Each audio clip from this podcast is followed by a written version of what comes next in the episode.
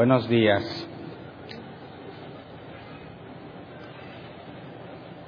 ¿Cómo les fue la primera semana de regreso a clases? Dios extendió un tiempo de refrigerio a los padres de familia.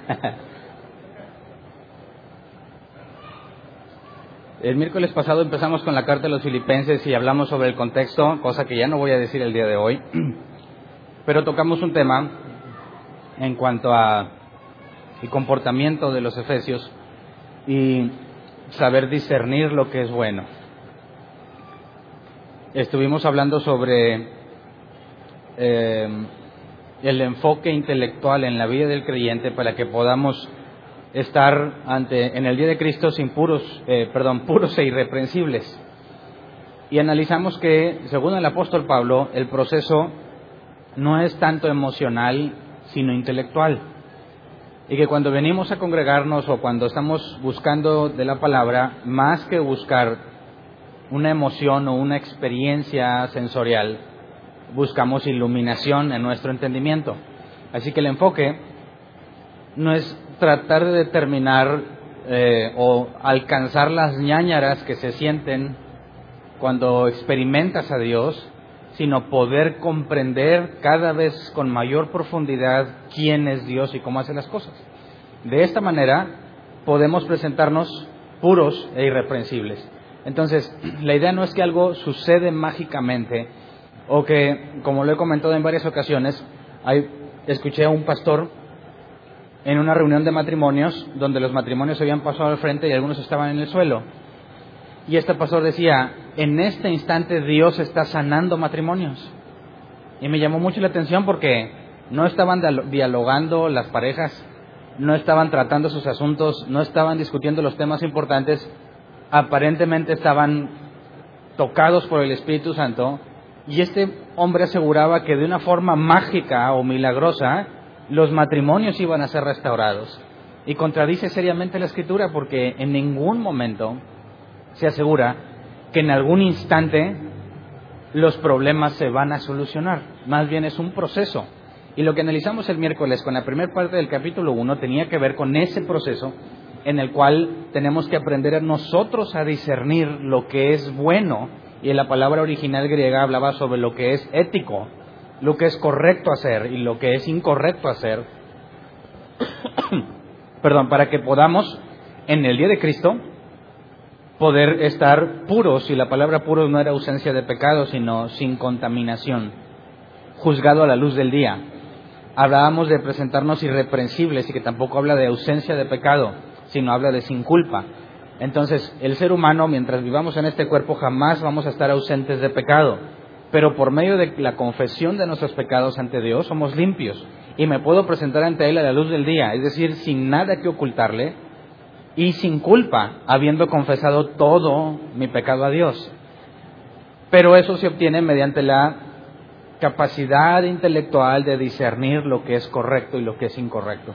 Entonces la idea es que hagamos ese esfuerzo que Pablo asegura que debemos de hacer, lo, lo volvamos a hacer hoy y siempre que analizamos la escritura y si me acompañan a Filipenses 2.12, que vamos a usar como pasaje base, recuerden que siempre damos un pasaje base para no agarrar monte, ¿verdad? Porque luego empiezo hablando de algo y terminas en otra cosa que nada que ver.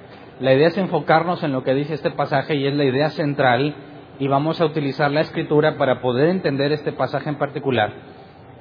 Filipenses 2.12, nueva versión internacional, dice así que mis queridos hermanos, como han obedecido siempre, no solo en mi presencia, sino mucho más ahora en mi ausencia, lleven a cabo su salvación con temor y temblor. Y el nombre del tema es lleven a cabo su salvación. Y bueno, lleven a cabo su salvación implica varias cosas, ¿no? ¿Cómo llevas a cabo tu salvación? Porque este pasaje parece indicar que la salvación depende de nosotros y de lo que hacemos. Si yo llevo a cabo mi salvación, estoy dejando la responsabilidad en mí. Si Pablo les dice, lleven a cabo su salvación, todo parece indicar que hay algo que tienes que hacer para poder salvarte. Y eh, muchos utilizan este pasaje para demostrar que ya que la salvación depende de ti, la puedes perder. ¿Se acuerdan del ejemplo de la bicicleta, verdad? ya no me acuerdo quién se lo escuché, que la salvación es como una bicicleta que Dios te da, está bien bonita, nuevecita, las llantas bien chidas. Tú vas a la tienda, después de que ya la has tenido un tiempo, porque al principio pues no la quieres ni, ni ensuciar, ¿verdad? Me acuerdo, Dael estuvo ahorrando, Dael mi hijo estuvo ahorrando para comprarse un balón. Ayer por fin juntó el dinero y fue a comprárselo. Y dice, está tan bonito que ni lo quiero patear, ¿verdad? ¿Qué pasa cuando tenemos algo nuevo, algo reciente, aunque es para patearse y traerlo en la tierra, no lo quiere usar para eso porque está bien chido, dice. Pero conforme pasa el tiempo lo va a estar pateando y lo va a andar ahí ya ponchado, ¿verdad? Se nos va pasando la, emoción. Dicen que cuando tú tienes una bicicleta nueva, haces todo lo posible por cuidarla, pero va a llegar el momento en que te mandan a la tienda. Llegas a la tienda y dejas la bicicleta afuera y tú te metes a comprar las cosas. ¿Alguna vez alguien hizo eso en su infancia o todavía? Cuando sales de la tienda, ¿alguien se llevó la sorpresa de que ya no estaba la bicicleta? y ahí revivo traumas de la infancia de muchos. Bueno, ¿por qué te la robaron? Porque no la estabas cuidando. Ahí la encontró alguien, mira, había una bicicleta bien chida y no hay nadie y me la llevo. Entonces aseguran que en el cristianismo eso puede pasar, porque el león anda como el león, el diablo anda como león rugiente buscando a quien devorar. De manera que si te descuidas, te puede robar la salvación. La pierdes, como la bicicleta que dejaste fuera de la tienda. Y utilizan este pasaje, ¿verdad? Lleven a cabo su salvación con temor y temblor. Ya ves, tienes que tener precaución y miedo para que no la vayas a perder y la puedas retener hasta que llegue el día de Cristo. Y quizás una lectura simple de este pasaje sin el contexto pudiese llevarte a concluir eso, ¿no? Si yo llevo a cabo mi salvación, entonces depende de mí. Pero si leemos Filipenses 1.6, antes de entrar en el contexto,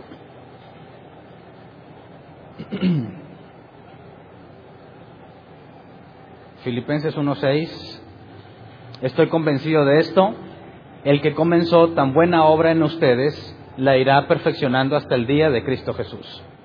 Es decir, un capítulo antes, Pablo está diciendo que la obra es de quién? De Jesús. Entonces, ¿yo llevo a cabo la salvación o Jesús lleva a cabo la salvación?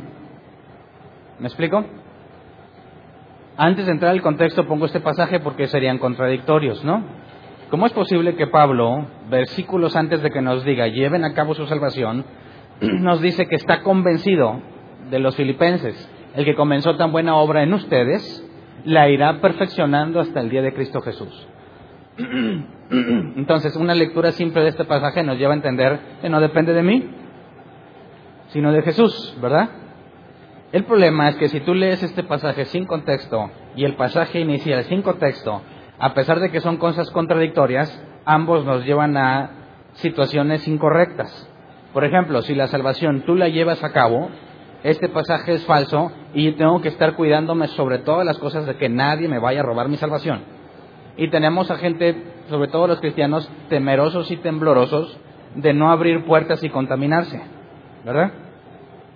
Pero si tú lees nada más este pasaje vas a decir, pues yo no tengo nada que hacer, es Jesús quien lo va a hacer. Así que si hoy no hice lo que a Dios le agradaba, no es mi culpa, sino que Dios no hizo la obra en mí. Y tanto uno como el otro están equivocados. Ese es el problema cuando leemos pasajes sin considerar el contexto, ¿verdad? A simple vista parece claro. Entonces la idea es que consideremos el contexto de Filipenses 1 y 2, partiendo de lo que ya vimos el miércoles, para poder entender cómo es que Pablo dice que llevemos a cabo nuestra salvación y al mismo tiempo nos asegura que es Jesús quien la lleva a cabo y poder concluir si efectivamente a raíz del pasaje inicial pudiésemos concluir que puedes perder la salvación que Dios te dio. Entonces, eh, leamos Filipenses 1, 9 al 11 para ver el, el mensaje o la parte clave de lo que analizamos el miércoles y arrancar de ahí. Filipenses 1, 9 al 11 dice, esto es lo que pido en oración, que el amor de ustedes abunde cada vez más en conocimiento y en buen juicio, para que disciernan lo que es mejor y sean puros e irreprochables para el día de Cristo, llenos del fruto de justicia que se produce por medio de Jesucristo para gloria y alabanza de Dios. Esto es lo que le comentaba hace, hace unos minutos. Si abundamos en conocimiento y en buen juicio, para que discernamos lo que es mejor, seremos puros e irreprensibles o irreprochables para el día de Cristo. Versículo 11 dice, llenos del fruto de justicia que se produce por medio de Jesucristo. Y vamos a Gálatas 5, 22 al 23 para entender el fruto de justicia que se produce por medio de Jesús, porque es muy relevante para el tema. Gálatas 5, 22 al 23 dice, en cambio, el fruto del Espíritu es amor, alegría, paz, paciencia, amabilidad, bondad, fidelidad, humildad y dominio propio. No hay ley que condene estas cosas. Quizás este suene raro en la NBI, ¿no? En la Reina Valdera 60, pues amor, gozo, paz, paciencia, benignidad, benignidad fe, bondad, mansedumbre y templanza. Sobre tales cosas no hay ley. Pero aquí nos dice que es un fruto del Espíritu, ¿verdad? Pero estos son frutos de justicia o no? ¿A qué se refiere con frutos de justicia? Recuerda que tenemos, hay obras de la carne y frutos del Espíritu. Y lo que proviene de justicia no habla de nuestra justicia, sino del don de justicia que Dios nos da para ser declarados justos en Cristo Jesús, lo cual es un regalo. Y si realmente tengo el regalo de la justicia, va a haber frutos que corresponden a la justicia que Dios me ha imputado, me ha declarado justo, a pesar de que mis acciones no son perfectas. Y sabemos que a todos aquellos que han nacido de nuevo, Dios envía el Espíritu Santo. Y aquel que tiene el Espíritu Santo tiene que tener estos frutos. La buena noticia es que no son todos de jalón, no son todos de repente, sino de manera gradual. Así que mientras más tiempo tienes de creyente, más frutos debes de tener. Mientras más nuevecito estás, menos frutos tienes. Pero parece al revés, ¿no? Quien tiene muchas ganas por leer, aprender y venir a la iglesia son los nuevos, muchas veces. Pero en su vida personal, a veces tienen mucha falta de dominio porque los frutos del Espíritu Santo aún no están en ellos. Y tienen muchas ganas de hacer las cosas, pero en la práctica no necesariamente hacen todo lo que quieren. Pero para un cristiano maduro, no debe dejar de tener ganas de estudiar ni de venir a la iglesia, pero debe de ser mucho más visible los frutos del Espíritu en su vida. Entonces, estos frutos, dice, por medio de Jesucristo, porque gracias a lo que Jesús hizo, pudimos recibir el Espíritu Santo. Entonces, esto es importante, porque para que tengas amor, gozo, paz, paciencia, benignidad, fe, bondad, mansedumbre y templanza, necesitas el Espíritu Santo. Y los frutos, si analizamos la analogía del fruto con un árbol, el árbol no da frutos cuando él quiere, ni cuando tú le digas, sino que tiene que tener los elementos necesarios para que pueda llevar fruto. Y el árbol no se ha demostrado científicamente que puje para dar frutos, sino que es la consecuencia de tener sol, tierra, todos los elementos que se requieran, agua, todo, para que pueda dar fruto. El Salmo 1 dice, serán como árbol plantado junto a corrientes de río, que da su fruto a su tiempo y su hoja no cae. Entonces, la idea es que los frutos del Espíritu vienen a su tiempo y Dios determina el tiempo. Pero para que una persona pueda estar haciendo estas cosas, requiere del Espíritu Santo en él y no es un esfuerzo, bueno, ¿sabes qué? Voy a tener mucho gozo ahora y te empiezas a reír como loco. Eso no tiene nada que ver. Muchas gracias. Eso no tiene nada que ver con el gozo del Espíritu. Es algo que tiene que brotar dentro de ti porque el Espíritu Santo está en ti. Entonces, cuando habla Pablo sobre estas cosas, vamos a leer eh, del 12 al 14, Filipenses 1, 12 al 14. Nos dejan claro que hay un proceso, primero, intelectual, ¿verdad? Y luego pasa a explicarnos la situación eh, que él está viviendo, porque si los que estuvieron el miércoles recuerdan, Pablo escribió estas cartas desde la cárcel. Dice, hermanos, quiero que sepan que en realidad lo que me ha pasado ha contribuido al avance del Evangelio. Es más, se ha hecho evidente a toda la guardia del palacio y a todos los demás que estoy encadenado por causa de Cristo. Gracias a mis cadenas, ahora más que nunca la mayoría de los hermanos, confiados en el Señor, se han atrevido a anunciar sin temor la palabra de Dios. Esto tenemos que, no debemos de leerlo aparte de lo que acabamos de, estudiar en cuanto a discernir lo bueno y lo malo. ¿Qué pensarías de una persona que fue encarcelada? ¿Es malo o es bueno lo que le pasó? Porque decía, pues es malo, ¿no? Que Dios lo saque de la cárcel. Pablo dice, aprendan a discernir lo que es bueno. Porque el hecho de que esté en la cárcel ha contribuido grandemente a que se predique el Evangelio. Por eso dice, quiero que sepan que en realidad lo que me ha pasado ha contribuido al avance del Evangelio. Entonces aprisionan a Pablo para que, como un intento de detener la predicación del Evangelio, pero ha sucedido lo contrario. Al momento de aprisionarlo, el Evangelio se ha predicado eh, en mayor medida. Por eso dices más, se ha hecho evidente a todos los de la Guardia del Palacio y a todos los demás que estoy encarcelados por causa de Cristo. Y están hablando de romanos, gente en Roma que no conoce a Cristo. Pero por el hecho de que Pablo está ahí en la cárcel, toda la gente de ahí está conociendo quién es Cristo. De manera que el intento por detener la predicación de Pablo lo ha llevado para que la gente que está ahí, los guardias, y lo que dice aquí eh, toda la guardia del palacio y todos los demás que estoy encadenado por causa de Cristo, habla de que se está expandiendo. Por eso el 14, gracias a mis cadenas, ahora más que nunca, la mayoría de los hermanos confiados en el Señor se han atrevido a anunciar sin temor la palabra de Dios. Entonces, no nada más los que están ahí han conocido de Cristo, sino que los que están fuera de la cárcel, que se enteraron que Pablo fue encarcelado, han sido movidos a predicar el Evangelio y parece indicar que antes no lo hacían. Entonces, al ver a Pablo encarcelado, algunos en el Señor reciben el ánimo, la decisión, la voluntad de ponerse a predicar. Y ahorita nos habla de dos tipos de personas. Pero no sé si alguna vez te has preguntado, si tú, imagínate que nosotros ayudásemos, ayudásemos a algún misionero que lo mandamos a alguna parte de un país lejano y te enteras de que fue encarcelado, ¿qué haces? ¿Haces todo lo posible por sacarlo? ponemos en las redes sociales, liberen a Willy, suponiendo que se llama Willy el misionero, ¿verdad? Liberen a Willy, es bien injusto, por favor sáquenlo de ahí. Suena muy cristiano, ¿verdad? Suena muy correcto. Pero tú no sabes los planes que Dios tuvo para llevarlo ahí. ¿Qué tal si Dios está interesado en que en la cárcel uno de sus compañeros de celda o uno de los guardias escuche el Evangelio?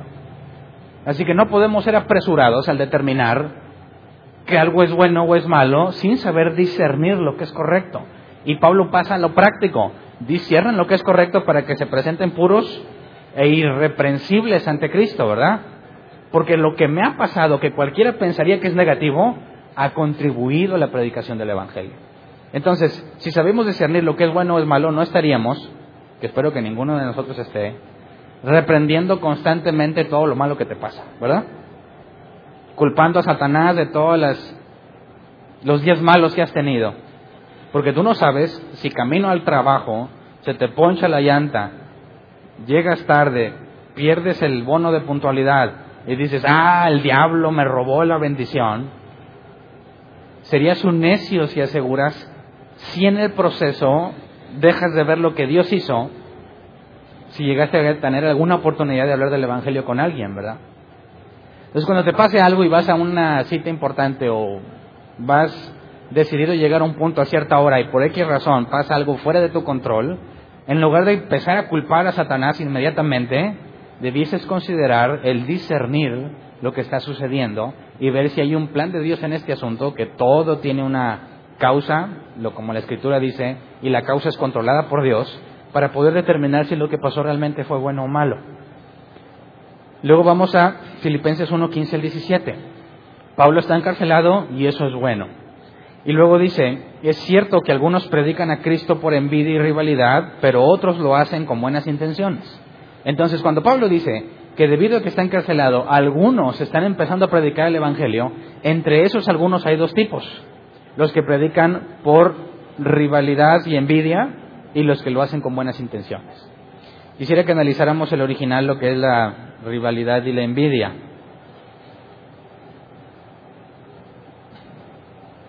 La palabra envidia es el griego eh, stonos, que se traduce como, según la concurrencia Strong, envidia. No me dejan las mismas, ¿verdad? Por eso ya, ya ha habido varios que se los he dicho de forma personal. Si utilizas nada más un diccionario o nada más la concordancia Strong, muchas veces te vas a quedar en las mismas, ¿verdad? te aconsejo que busques más o la exhaustiva Strong u otros como el diccionario Helps, que voy a citar a continuación. El diccionario Helps traduce que literalmente la palabra envidia quiere decir disgusto ante el bienestar de otro o placer ante la miseria de otro. ¿Me explico? Si a alguno le va bien, tú te sientes mal. me cae gordo. Y si a uno le va mal, yo me siento bien. Qué bueno. Eso es la palabra. Entonces dice Pablo, algunos predican por eso. Ahora, basado que Pablo está en la cárcel, ¿qué estarán sintiendo aquellos que están predicando? Están sintiendo placer ante la miseria de Pablo, ¿verdad? Y cuando habla de rivalidad, la palabra griega es eris, que se traduce como disposición a pelear. Hay gente bien dispuesta a estarse peleando, ¿verdad? ¿Los has conocido? Espero que no seas uno de ellos. Dispuestos, listos, nomás le mueves tantito y ahora le va, ahí va. Tranquilos, ¿verdad? Tranquilos. Esperando el momento oportuno, dice la palabra. Eh, respondemos con paciencia, por si Dios les concede arrepentirse, o si Dios les concede entender este asunto. No es, órale, venga, vamos a, entrar en, en, un pleito. Entonces, fíjate, algunos cuando ven que Pablo está encarcelado, se alegran de su prisión y se ponen a tratar de predicar porque están dispuestos a contender.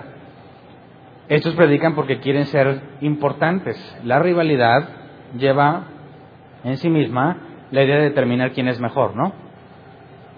Cuando algunos predican por rivalidad, están tratando de ser más sobresalientes que otros. Entonces, Pablo está encarcelado, a algunos les da gusto, están dispuestos a pelear y aprovechan la oportunidad para ser alguien.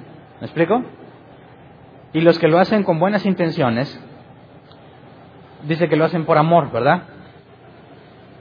Estos últimos lo hacen por amor, pues saben que he sido puesto para la defensa del Evangelio. Y nótese que no lo hacen por la recompensa, no lo hacen para ser bendecidos, ni para prosperar, lo hacen por amor. Y cuando dice, saben que he sido puesta para la defensa del Evangelio, está diciendo que ellos son los que concuerdan con el sentir de Pablo. Entonces hay dos tipos de personas y sigue habiendo en la actualidad esos dos tipos de personas quienes predican, porque sin ofender, su ministerio se llama Ministerio Hernán Valdés. Yo predico para que mi ministerio crezca. Y a pesar de que se mueve con recursos que todos contribuyen, todo lleva su nombre personal. Y es a título personal. Y el crédito es para él. ¿Qué está buscando? ¿Está haciendo lo que hace por amor o por rivalidad? Entonces el día que yo ponga, ya no se va, el día que les diga, esto ya no se llama árbol plantado, se llama Ministerios Hernán Valdés. Ancianos, por favor, córranme.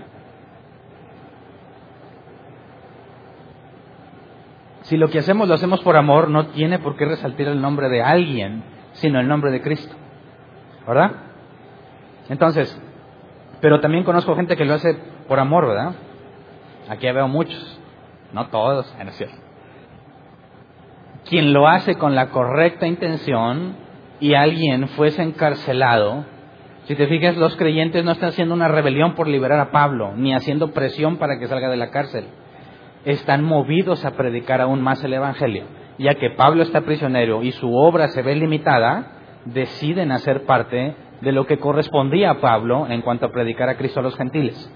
Y fíjate cómo la idea es suplir la necesidad. Si uno de los principales predicadores se ve limitado, entonces salen al quite y se ponen a predicar. Pero eso también nos lleva a una conclusión que históricamente se ha demostrado. Mientras más presión hay por detener el Evangelio, más se multiplica. ¿Verdad?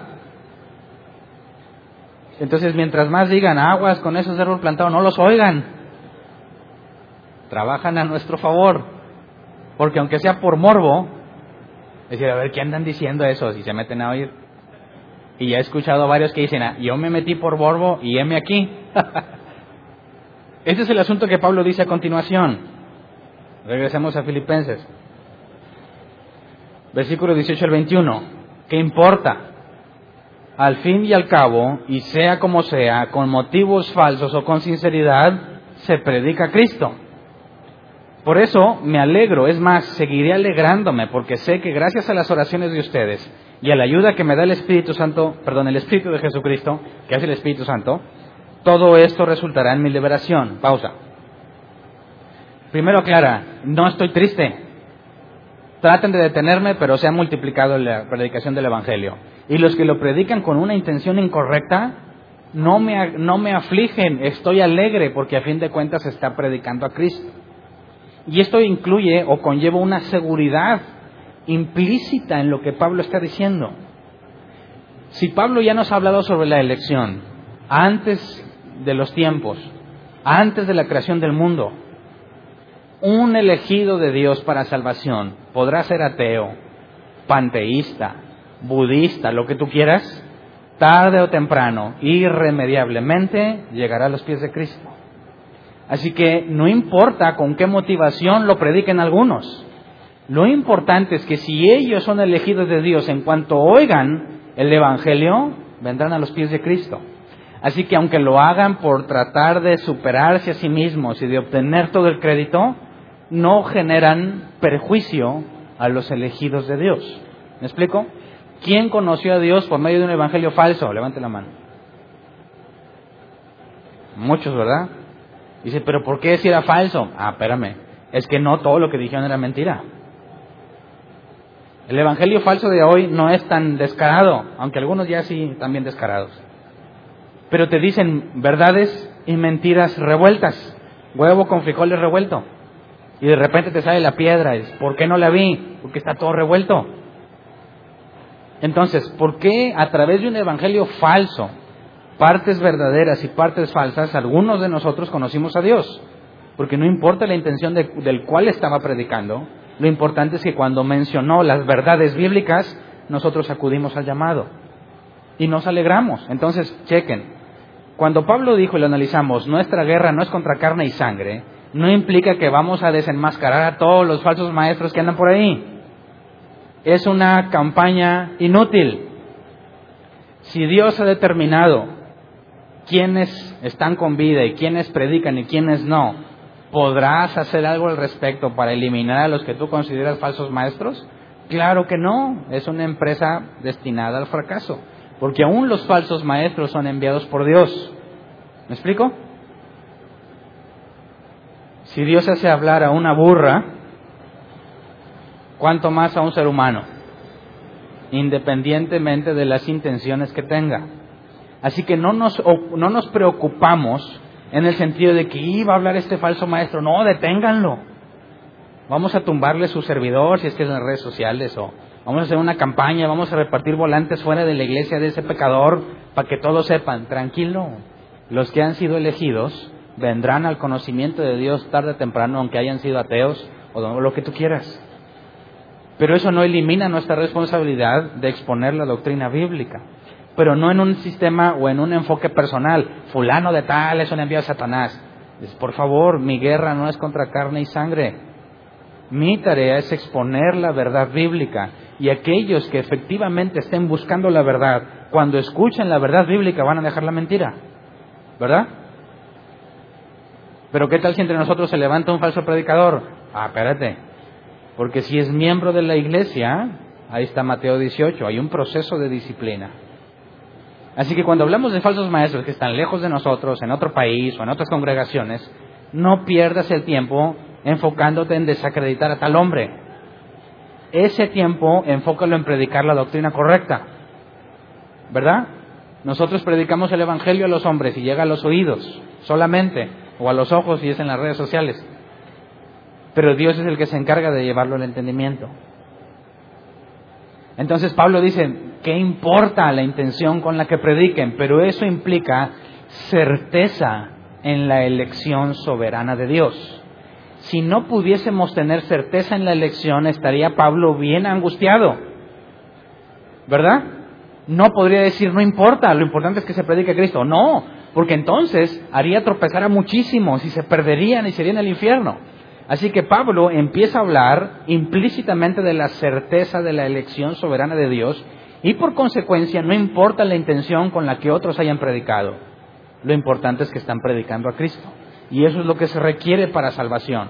Que el Evangelio, la locura de la predicación, sea escuchada por aquellos que han sido elegidos por Dios. ¿Me explico? Sigamos leyendo. Versículo 19 de nuevo. Porque sé que gracias a las oraciones de ustedes y a la ayuda que me da el Espíritu de Jesucristo, todo esto resultará en mi liberación. Y aquí yo tengo una pregunta. Pablo está diciendo que gracias a que la gente ora, ¿lo van a liberar de la cárcel? ¿Qué opinas? Yo he escuchado que también se utiliza este pasaje, Hernán, es que la, oración eficaz del justo puede mucho. Y si nos reunimos todos con un enfoque particular en orar, orar, orar, vamos a lograr que Dios nos lo conceda. Y como Pablo sabe que hay mucha gente orando por él, por eso dice que gracias a las oraciones y a la ayuda del Espíritu va a salir de la cárcel. Resultará en mi liberación. Si tú lees la traducción en lenguaje actual, este mismo pasaje, el 19, dice, cuando sepa que por medio de las oraciones de ustedes y con la ayuda del Espíritu de Jesucristo, pronto saldré de la cárcel. Sabemos que la traducción en lenguaje actual no es literal, ¿verdad? No te traducen las palabras como tal, sino lo que ellos piensan que el original dice. Entonces, cuando dice que resultará en mi liberación, dicen, pues ahí seguramente habla de salir de la cárcel. El asunto es que esta palabra es usada dos veces en este mismo capítulo, bueno, en este capítulo y en el capítulo 2, y hay enfoques diferentes. Cuando analizamos la palabra liberación, es el griego soteria, de ahí viene la soteriología, ¿verdad? Quienes sepan de, de eso. Bueno, la soteria se traduce como salvación, liberación o preservación. Salvación, liberación o preservación. ¿De qué está hablando Pablo? De que lo van a liberar de la cárcel, de que será salvo o de que a pesar de que está en la cárcel no le va a pasar nada, porque son tres posibles traducciones, ¿verdad? Salvación, liberación o preservación. Pablo estará seguro de que gracias a las oraciones va a salir de la cárcel. Leamos el versículo siguiente, el versículo 20. Mi ardiente anhelo y esperanza es que nada seré avergonzado, sino, sino que con toda libertad, ya sea que ya viva o muera, ahora como siempre, Cristo será exaltado en mi cuerpo. Versículo 21, porque para mí el vivir es Cristo y el morir es ganancia. Entonces, tú lees en el versículo 20, sé que gracias a las oraciones y al poder del Espíritu Santo voy a ser liberado. Y luego en el versículo 20 dice, mi anhelo y mi esperanza ya sea que viva o muera, es que Cristo sea exaltado. Entonces, ¿tiene la seguridad de que va a salir o no? Porque cuando dice ya sea que viva o muera, saben que la pena que iba a enfrentar es la muerte. Y cuando dice ya sea que viva o muera, está dejando en claro que no está seguro de lo que le va a pasar. Entonces, ¿por qué dice que sé que gracias a las oraciones de ustedes y con la ayuda del Espíritu Santo, esto resultará en mi liberación? Por eso podemos hacer uso de la traducción posible. Esto vendrá en salvación o en preservación, como una esperanza. Pero ya sea que viva o muera, Cristo va a ser exaltado en mi cuerpo, eso es lo que quiero. Y esa es la postura que el cristiano toma al orar. Señor, yo espero que tú hagas esto, pero hágase tu voluntad y no la mía. ¿Me explico? Entonces no lo podemos usar como excusa para reunirnos todos en un lugar y orar hasta que Dios nos cumpla algo. Que al cabo que si oramos todos juntos Dios nos los va a cumplir. Claro que no. Podemos reunirnos a orar, pero al final de cuentas tendremos que decir como Jesús dijo, más no se haga mi voluntad, sino la tuya. Entonces, Pablo dice que esa es su esperanza, ¿verdad?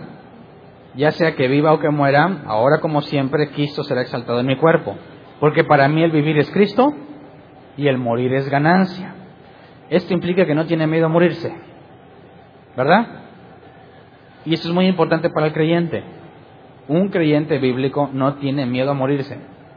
Al contrario, tendríamos sentimientos encontrados como Pablo lo va a demostrar. Dice, me dan ganas de morirme y acabar y ver a Dios. Pero pues también tengo ganas de quedarme y seguir predicando.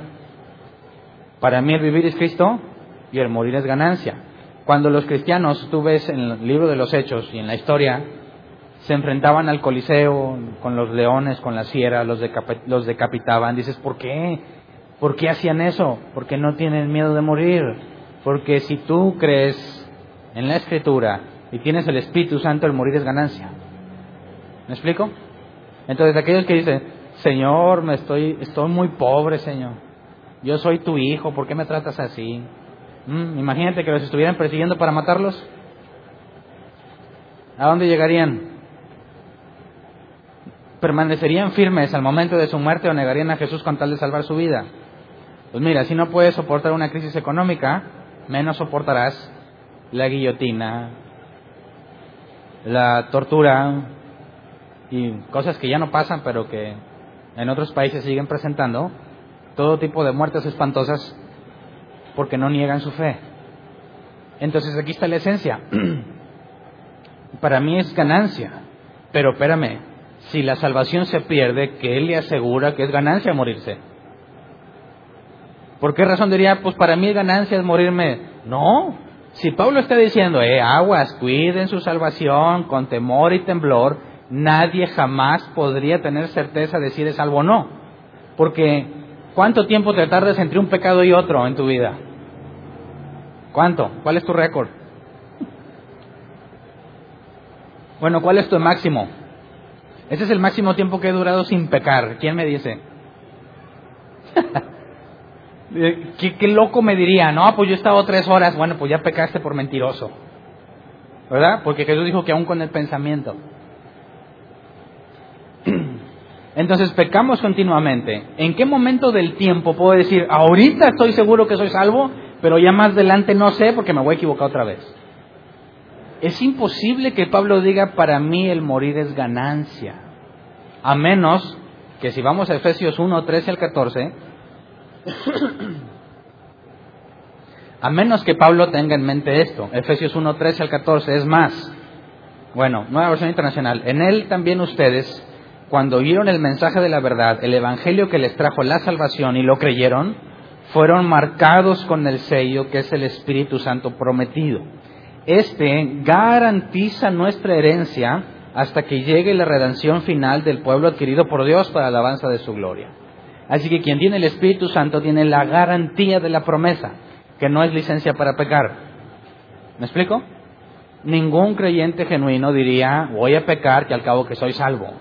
Quien diga, voy a pecar que al cabo que, está, que soy salvo, contradice la Escritura, porque al árbol lo conoces por sus frutos. Y porque si tienes el Espíritu Santo has nacido de nuevo. Y el viejo hombre fue crucificado junto con Jesús me despojo del viejo hombre y me pongo la vestidura del nuevo hombre. Ya no vivo según las obras de la carne, sino según la del Espíritu.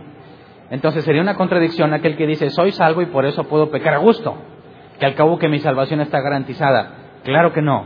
La evidencia de la salvación es el Espíritu Santo. Y si tienes el Espíritu Santo ya vimos qué frutos hay en ti. y eres guiado por Él. Entonces cuando Pablo dice, para mí el morir es ganancia, obviamente está considerando que si tiene el Espíritu Santo, tiene garantizada la promesa. ¿Me explico? Entonces, si la salvación se pudiese perder, según leímos en Filipenses 2.12, ¿sería congruente que Pablo nos diga esto? La única forma para que Pablo nos dijera, la salvación se pierde, y antes diga, para mí morirme es ganancia, y estoy convencido de que que empezó la buena obra en ustedes la perfeccionará hasta el día de Cristo, la única forma en que Pablo dijera semejante contradicción es que era un tonto. ¿Verdad?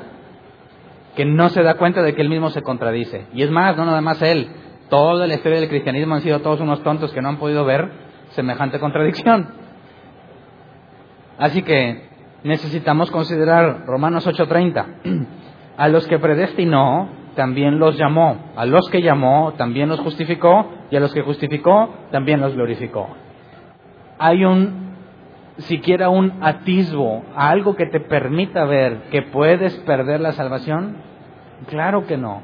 Entonces, ¿qué significa lleven a cabo su salvación con temor y temblor? Regresemos a Filipenses 1, 22 al 26. Si Pablo dice, para mí es morir, morir es ganancia, no, tampoco era un cristiano que se la pasaba, Señor, ya ven y llévame, ¿verdad? ¿Alguna vez fuiste un cristiano de esos? Ya, que tu hijo venga ya, me valen los demás. Yo ya me quiero ir. ¿Alguien, ¿Alguien pidió, Señor, ven ya? Levante su mano. Todos esos egoístas que no les importa el plan de Dios, dice la Escritura, hasta que entre la plenitud de los gentiles.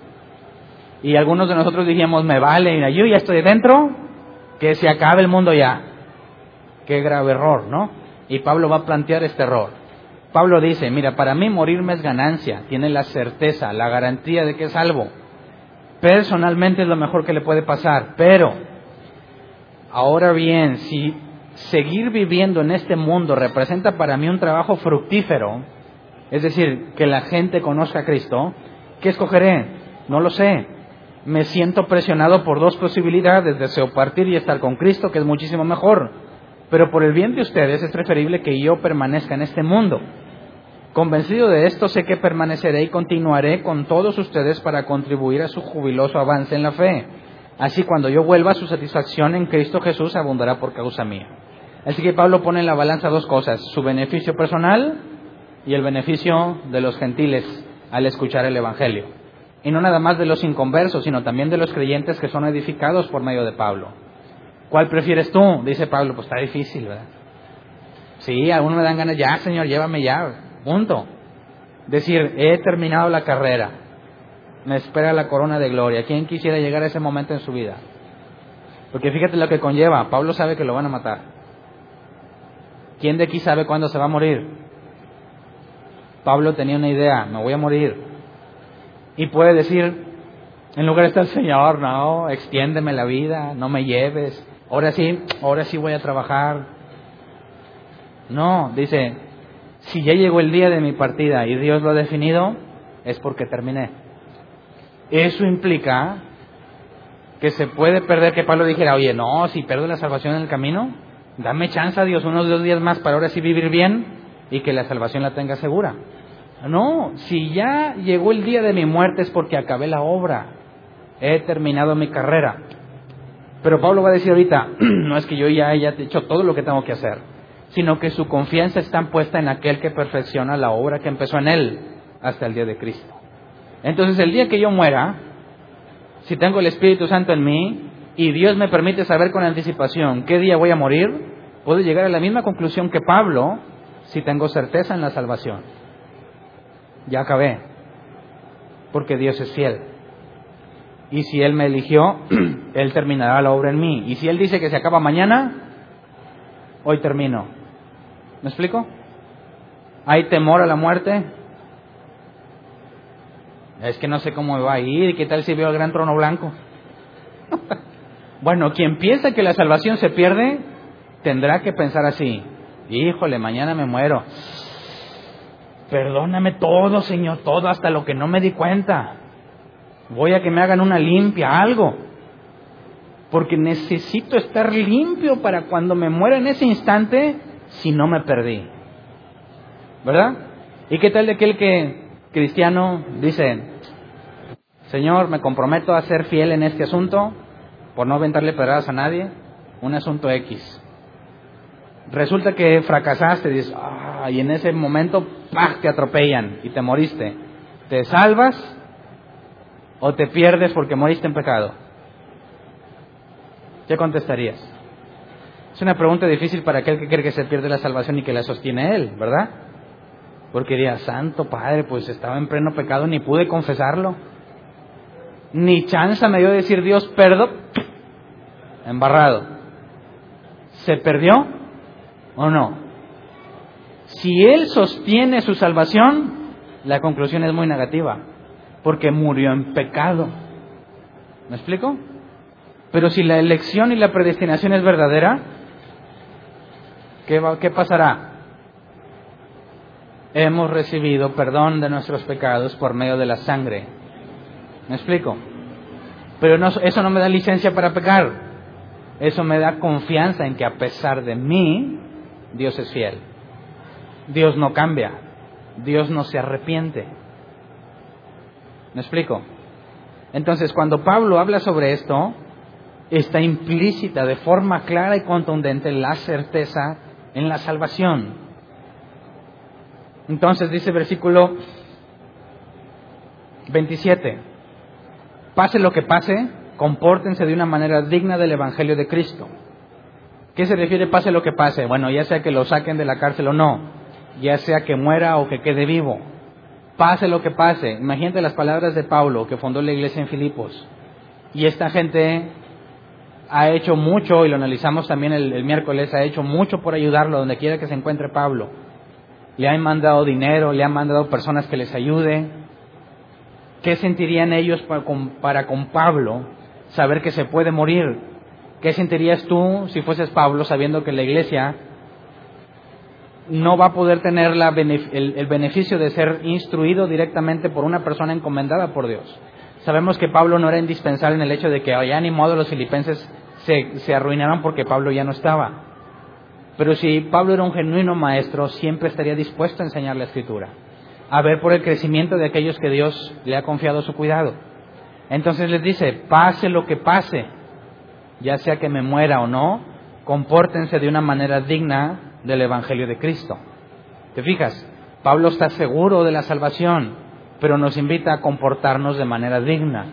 En ningún momento hay licencia para pecar a gusto. De este modo, ya sea que vaya a verlos o que estando ausente solo tenga noticias de ustedes, porque no lo han liberado, sabré que siguen firmes en el mismo propósito, luchando unánimes por la fe del Evangelio. Versículo 28 al 30. Y sin temor alguno a sus adversarios, lo cual es para ellos señal de destrucción. Para ustedes, en cambio, una señal de salvación, y esto proviene de Dios porque a ustedes se les ha concedido no solo creer en Cristo, sino también sufrir por Él, pues sostienen la misma lucha que antes me vieron sostener y que ahora saben que sigo sosteniendo. Y aquí habla de dos señales, señal de destrucción y señal de salvación, ¿verdad? Unos tienen señal de destrucción, otros tienen señal de salvación.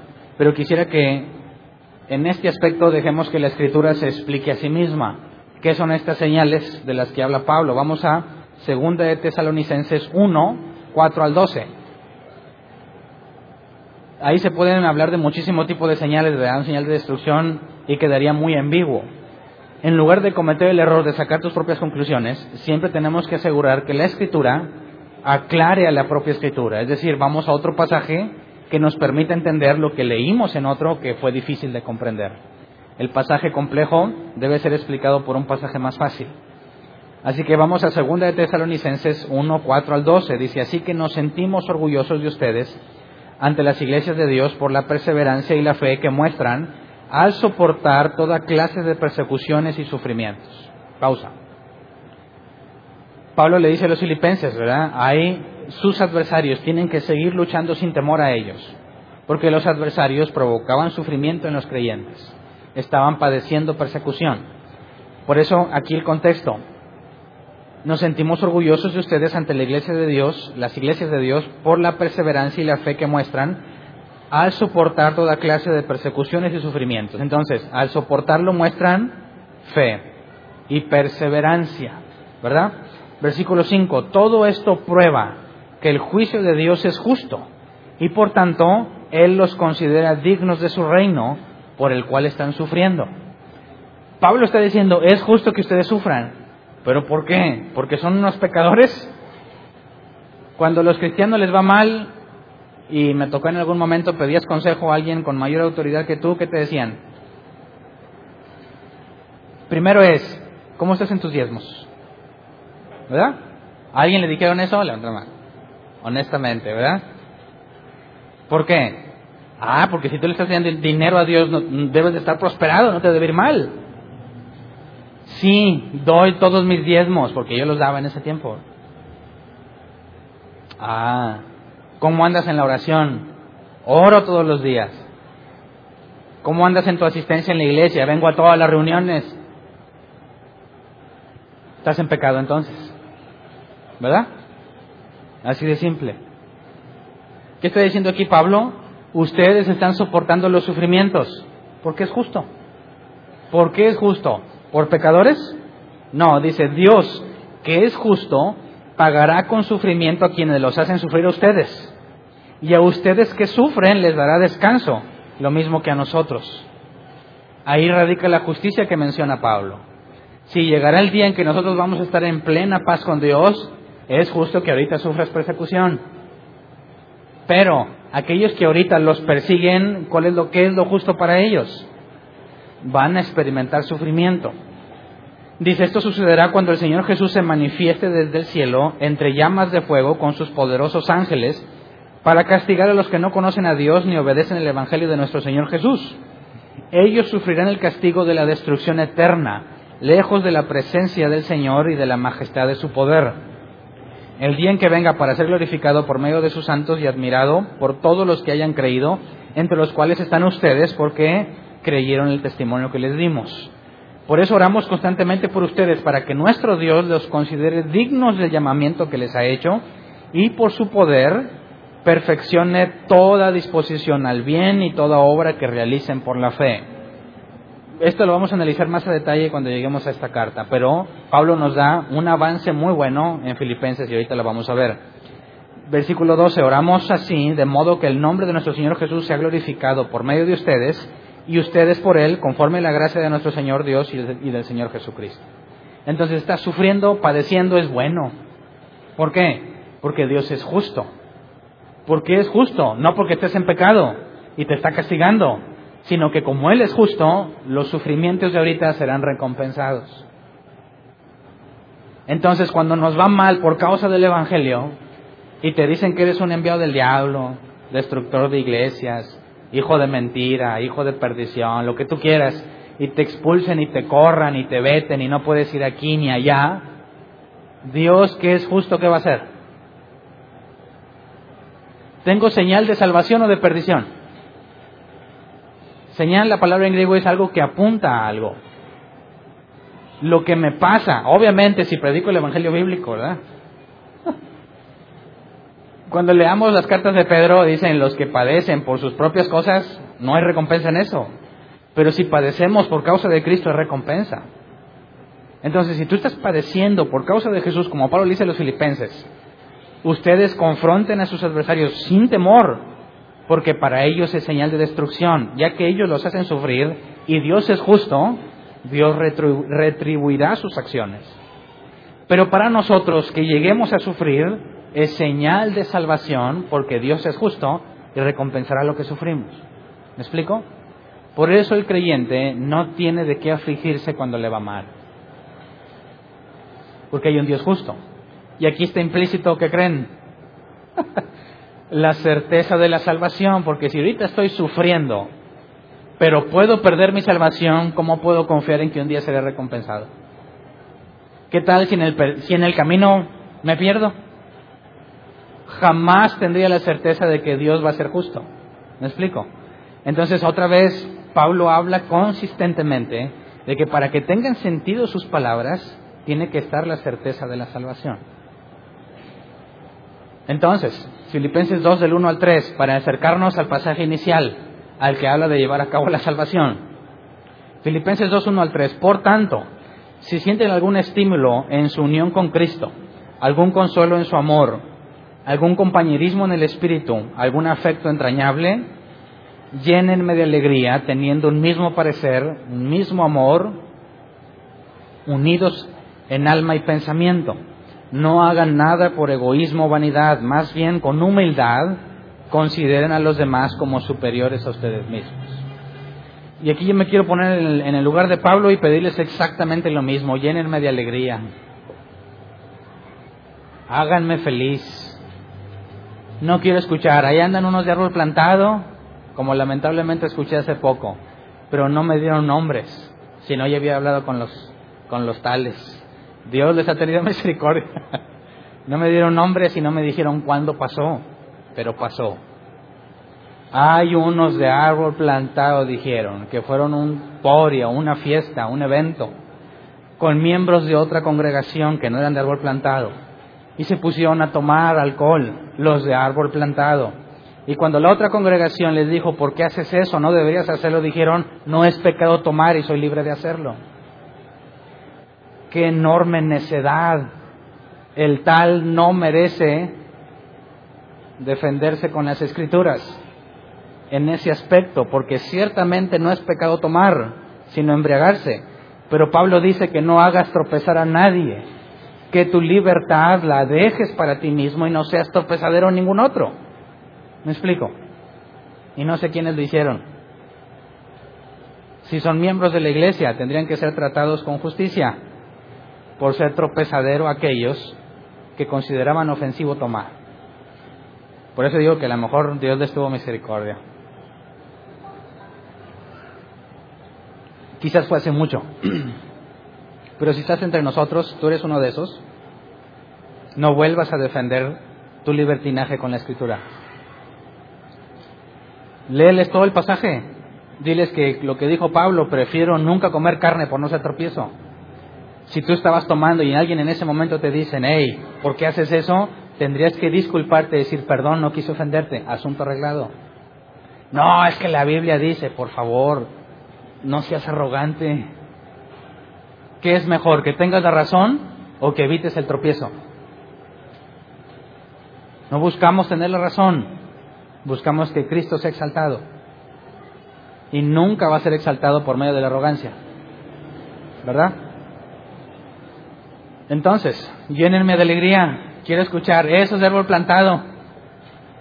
Hablan en el momento oportuno y su plática es amena y de buen gusto. ¿Me explico? No hagan nada por egoísmo o vanidad, más bien con humildad consideren a los demás como superiores a ustedes mismos. Entonces aquí hay una consideración importante porque Pablo habla de dos cosas opuestas entre sí. La humildad es lo opuesto a la rivalidad, ¿verdad? La rivalidad es tratar de ser el más importante, el mejor. La rivalidad busca ser mejor que otros. La humildad, dice Pablo, es ver a los demás como mejores a ti mismo. ¿Me explico? Y si en una situación similar tú tienes libertad escritural para tomar y alguien se ofende con lo que estás haciendo y eres humilde, ¿cuál es la conclusión? ¿Cuál es la conclusión lógica de tu comportamiento? Es como si alguien que supiera mucho más que tú te estuviera haciendo una corrección y dirías, perdón, lo hice por ignorancia o por necio. No quiero ofenderte. Eso es humildad. Rivalidades, no, espérate, es que tú no sabes la Biblia como yo. Y tú no sabes que eso no es pecado. ¿Te das cuenta de la arrogancia? El llamado es a la humildad. No ser tropezadero a nadie, porque lo que buscamos es exaltar a Cristo. Y la escritura es clara en cuanto a esto. Filipenses 2, 4 al 11. Pablo pone el ejemplo máximo. Cada uno debe velar no solo por sus propios intereses, sino también por los intereses de los demás. La actitud de ustedes debe ser como la de Cristo Jesús, quien siendo por naturaleza Dios, no consideró el ser igual a Dios como algo a que aferrarse, por el contrario, se rebajó voluntariamente tomando la naturaleza de siervo y haciéndose semejante a los seres humanos. Y al manifestarse como hombre se humilló a sí mismo y se hizo obediente hasta la muerte y muerte de cruz. Por eso Dios lo exaltó hasta lo sumo y le otorgó el nombre que está sobre todo nombre, para que ante el nombre de Jesús se doble toda rodilla en el cielo y en la tierra y debajo de la tierra, y toda lengua confiese que Jesucristo es el Señor para la gloria de Dios Padre. Si Jesús, siendo quien era y haciendo lo que hizo, se humilló, ¿por qué tú y yo no somos capaces de hacerlo? Si el Espíritu Santo está en nosotros, lo más natural es que nos humillemos. ¿Verdad? Sabemos que ante Dios todos somos iguales, pero nuestro comportamiento es como si ellos fueran superiores, no porque nos sentimos inferiores, sino en respeto. ¿Verdad? Entonces, hay una aclaración aquí importante. Jesús dejó de ser Dios para venir a la tierra? Cuando dice que se hizo semejante a los hombres. ¿Eso significa que Jesús dejó de ser Dios? Claro que no, ¿verdad? Dios no puede dejar de ser Dios. Pero aquí fíjate cómo Pablo hace una distinción. Jesucristo no vio sus atributos divinos como algo a que aferrarse, ¿verdad? Y al final del, versículo 11 dice, y toda lengua confiesa que Jesucristo es el Señor para gloria de Dios Padre. De manera que está diciendo que Jesús y el Padre son Dios. Y luego habla del Espíritu de Cristo, y ahí está la Trinidad, el Espíritu Santo. Pero dice claramente que sus atributos los pone de lado, pero no deja de ser Dios, y viene a tomar forma humana. Entonces, ¿Dios murió en la cruz? Claro que no, porque Dios no puede morir. ¿La parte humana de Jesús murió en la cruz? Sí. Pero Jesús en su esencia divina murió, no puede morir. es eterno. Hay que hacer una distinción clara aquí, ¿verdad? Hay algunos que aseguran que Jesús se convirtió en un pecador ahí en la cruz y que se separó del Padre. Y dices, ¿qué onda? ¿Cómo se separa Dios de Dios? ¿Cómo separas a la Trinidad? Si Dios deja de ser Dios y se separa del Padre, entonces el Dios de la Biblia no existe. ¿Me explico? Entonces, después veremos más sobre la naturaleza de Cristo en otra de las cartas más adelante. Pero quería hacer esa aclaración. La parte humana de Jesús murió, ¿verdad? Y se humilló hasta la muerte y muerte de cruz. Y por eso Dios lo exaltó por sobre todo nombre. ¿Qué es lo que debemos imitar? Si Él, siendo quien era, estuvo dispuesto a rebajarse, a hacer como nosotros, aunque sin pecado, para obedecer a Dios y exaltarlo, tú y yo estamos obligados a hacerlo. ¿Me explico? Debe de ser nuestra búsqueda constante y diaria. Segundo de Juan 1.7, perdón, segundo de Juan 1.7, quisiera hacer también esta aclaración de una vez, dices que han salido por el mundo muchos engañadores que no reconocen que Jesucristo ha venido en cuerpo humano. El que así actúa es el engañador y el anticristo. Entonces fíjate que Jesucristo vino en cuerpo humano, pero Jesucristo no es el humano, ¿verdad? vino en cuerpo humano. El Dios único tomó carne y ese es el Evangelio bíblico, pero no es el tema de hoy. Pero ahí queda como algo que tienes que considerar sobre todas las cosas, ¿verdad? Regresemos a Filipenses, Filipenses 2.12. Así que, mis queridos hermanos, como han obedecido siempre, no solo en mi presencia, sino mucho más ahora en mi ausencia, lleven a cabo su salvación con temor y temblor. Cuando dice así que, nos está diciendo que todo lo que ya leímos es la base para decir lo que sigue. Y si en todo lo que ya leímos vimos que está implícita la certeza en la salvación, ¿será posible que ahora Pablo nos diga que la puedes perder? Claro que no. Analicemos lo que en el original nos está diciendo Pablo. Cuando dice, bueno, leamos primero la Reina Valdera 60, ese mismo pasaje, por favor, para poder comparar las palabras. Por tanto, amados míos, como siempre habéis obedecido, no como en mi presencia solamente, sino mucho más ahora en mi ausencia, ocupaos en vuestra salvación con temor y temblor ocupaos. Traducción lenguaje actual, por favor. Queridos hermanos, cuando yo estaba con ustedes siempre me obedecían. Ahora que estoy lejos deben obedecerme más que nunca. Por eso, con respeto y devoción a Dios, dedíquense a entender lo que, lo que significa ser salvado por Dios. acuérdense que esta no es una traducción literal, ¿verdad? Pero nos está diciendo, según el equipo de la traducción lenguaje actual, no está hablando de perderla, sino de entender lo que significa ser salvado por Dios. Pero al comparar las tres versiones nos damos cuenta que nos dicen cosas diferentes. Nos vamos al escrito en griego. Cuando dice ocupaos o lleven a cabo, la palabra es katergasomai, que se traduce como, según la concordancia simple strong, trabajar o llevar a cabo. Por eso la nueva versión internacional dice lleven a cabo su salvación. Pero otro diccionario, el diccionario Helps, dice que significa trabajar hasta el punto final. Y te desglosa la palabra.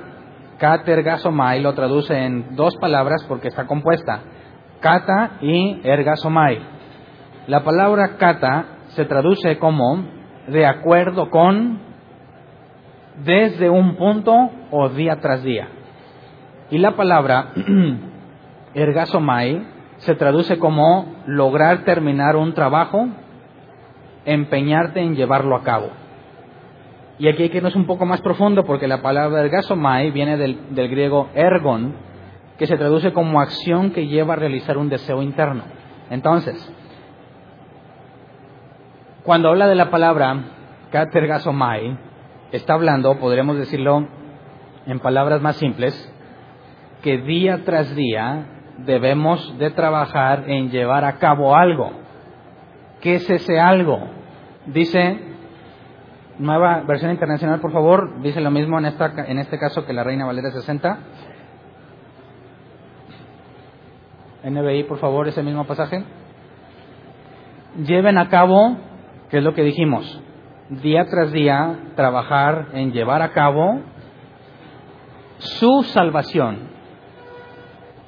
Su salvación. Y aquí la palabra su es el griego eazou, que se traduce como propia, sí misma. Y la palabra salvación es soteria, la misma que Pablo dijo que sé que todo esto resultará en mi salvación, que se tradujo como liberación.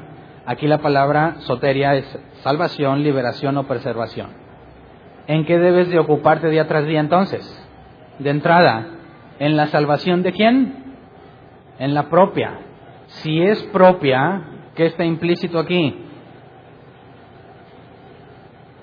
La salvación que es tuya.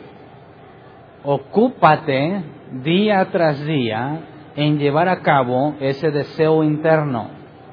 ¿Ok? No te está diciendo aquí todavía qué.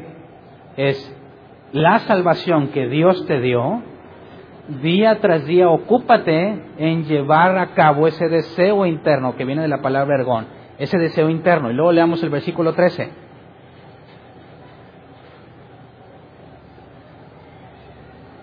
Nueva versión internacional. Pues es Dios quien produce en ustedes tanto el querer como el hacer para que se cumpla su buena voluntad. ¿Cuál es el deseo interno que tengo que llevar a cabo día tras día? El que Dios pone en mí. Dios pone el querer como el hacer, pero quisiera que checáramos el original también porque es interesante. Cuando dice que es Dios quien produce, la palabra griega es energeo, que se traduce como estar operando o estar produciendo. El diccionario Helps lo traduce como energizar, trabajar en una situación que nos lleva de un punto a otro. Y hay un ejemplo. Cuando tú pones corriente eléctrica en un cable que está conectado a un foco, para que el foco alumbre, ¿qué tienes que hacer? Ponerle corriente. Si no le pones corriente, el foco no prende. Según el original, cuando Dios es el que energiza a nosotros, para que tú des luz, ¿qué se requiere? Que Dios ponga la corriente. La palabra en el original está indicando que la única forma en la que tú perseveras es porque Dios está poniéndolo en ti. ¿Qué? El querer como el hacer. La palabra querer es el griego celo, desear, querer lo que es mejor, la mejor oferta. Entonces, para que un creyente desee hacer lo bueno, Dios tiene que hacer que Él quiera eso. Y la palabra hacer es el mismo energeo, energizar para que nosotros nos pongamos a trabajar, es Dios el que lo pone en ti. Entonces yo me ocupo día tras día en llevar a cabo y trabajar en eso que Dios puso en mí.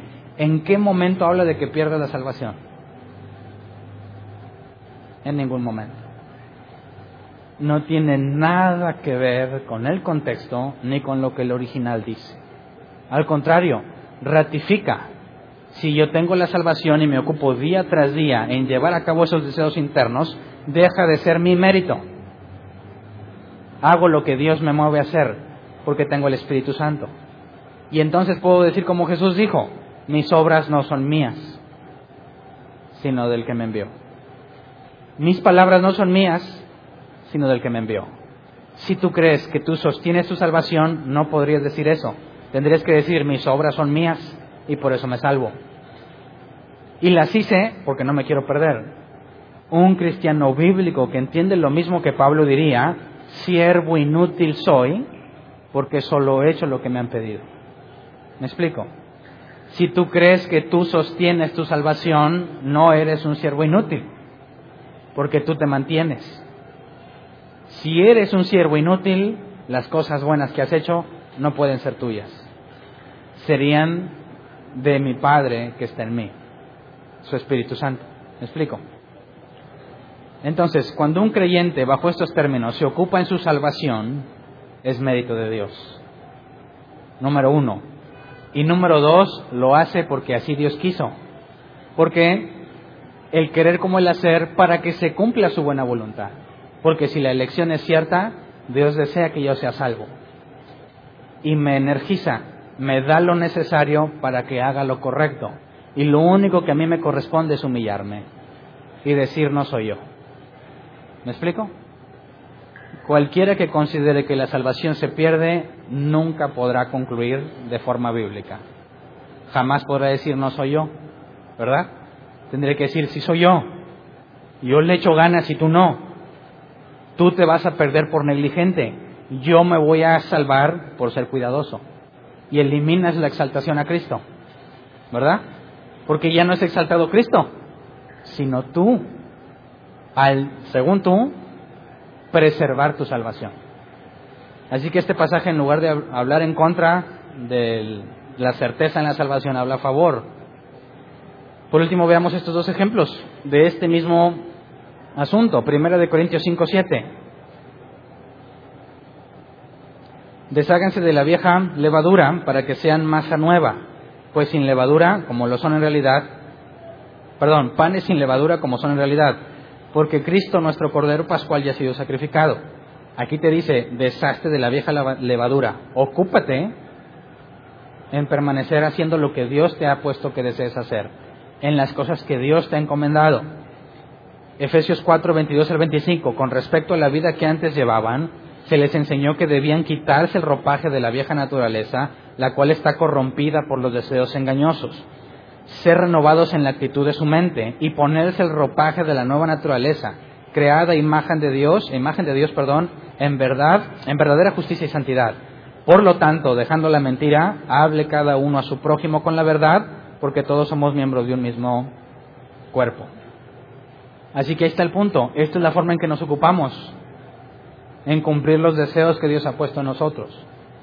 ¿Verdad?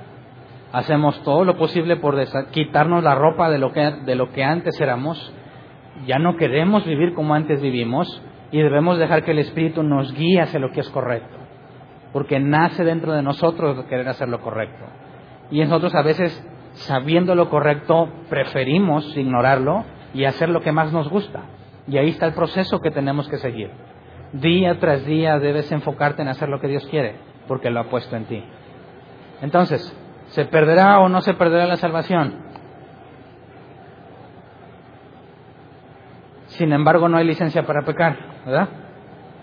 Por eso decimos que en la santidad hay sinergismo. Dios pone el querer como el hacer y nosotros nos esforzamos por llevarlo a cabo. Las dos cosas suceden en la vida del creyente. ¿Me explico? Y cuando tropezamos, a pesar de que nos esforzamos, abogado tenemos para con el Padre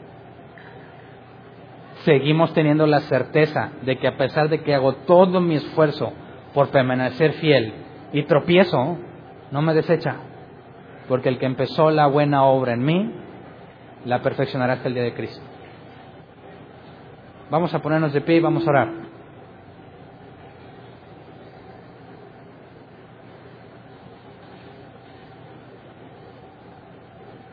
Esta enseñanza se llama o lo conocen mucho como la perseverancia de los santos. La idea de que Dios es fiel a pesar de que yo soy infiel. Y en medio de todos mis errores, hago todo mi esfuerzo por continuar, que me corresponde hacer todo mi esfuerzo, pero es Dios quien me sostiene perseverando. Un verdadero creyente podrá pecar, no en el sentido de licencia, sino en el sentido de posibilidad. Es bien probable 99% probable de que en un momento más caigas. Pero podemos confiar en Él, que cuando nosotros lleguemos a ser infieles, a pesar de nuestro esfuerzo por no serlo, Dios sigue siendo fiel. Y esa es la razón de nuestra confianza. Esa es la razón por la cual seguimos buscando a Dios a pesar de quienes somos. Y esa es la razón por la cual predicamos el Evangelio. Porque el el momento que uno de los elegidos de Dios escuche el Evangelio bíblico y sea el día que Dios ha designado para él, vendrá. Entonces, hagamos un compromiso con Dios. Que el querer y el hacer que Él ha puesto a nosotros sea correspondido con nuestro máximo esfuerzo. Oremos como el salmista, Señor, endereza mis pasos.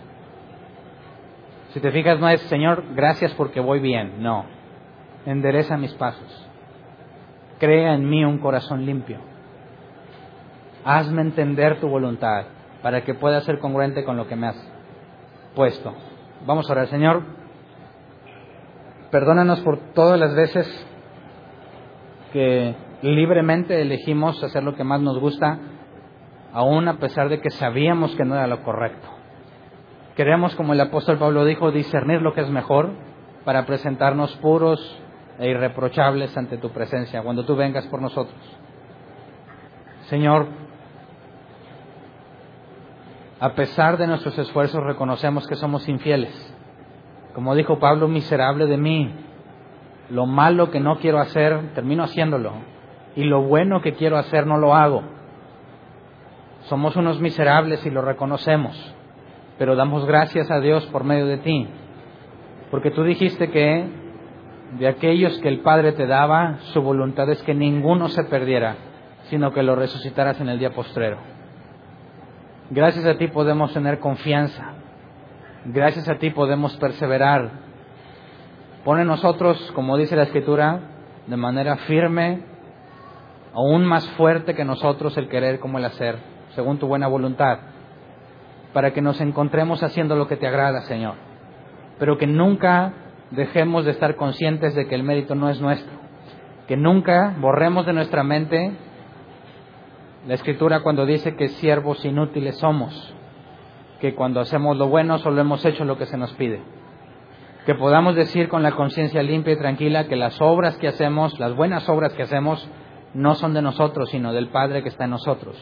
Y cuando hablemos de la escritura y cuando hablemos de sana doctrina, podamos decir lo mismo, no somos nosotros, ni son nuestras palabras, sino del Padre que está en nosotros. De manera que siempre predicamos con humildad, que nunca haya rivalidad entre nosotros ni deseo de sobresalir entre nosotros mismos, porque todos somos un mismo cuerpo con distintas responsabilidades, pero un mismo cuerpo dedicado a exaltar a Cristo, quien es la cabeza.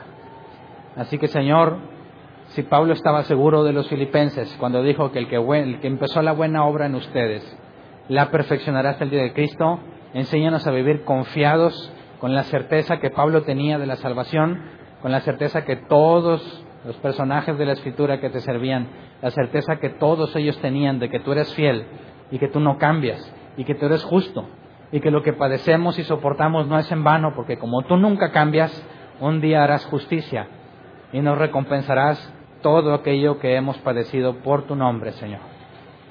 Enséñanos a permanecer fieles y que bajo ninguna circunstancia estemos dispuestos a rebajar la doctrina bíblica y diluirla para que la gente crea, sabiendo y reconociendo que si tú los has elegido, irremediablemente, por tu misericordia vendrán a tus pies, Señor. A ti sea la gloria y concédenos que así sea, que la gloria y la honra sea para ti en todo lo que hagamos y digamos, Señor. Gracias. Amén.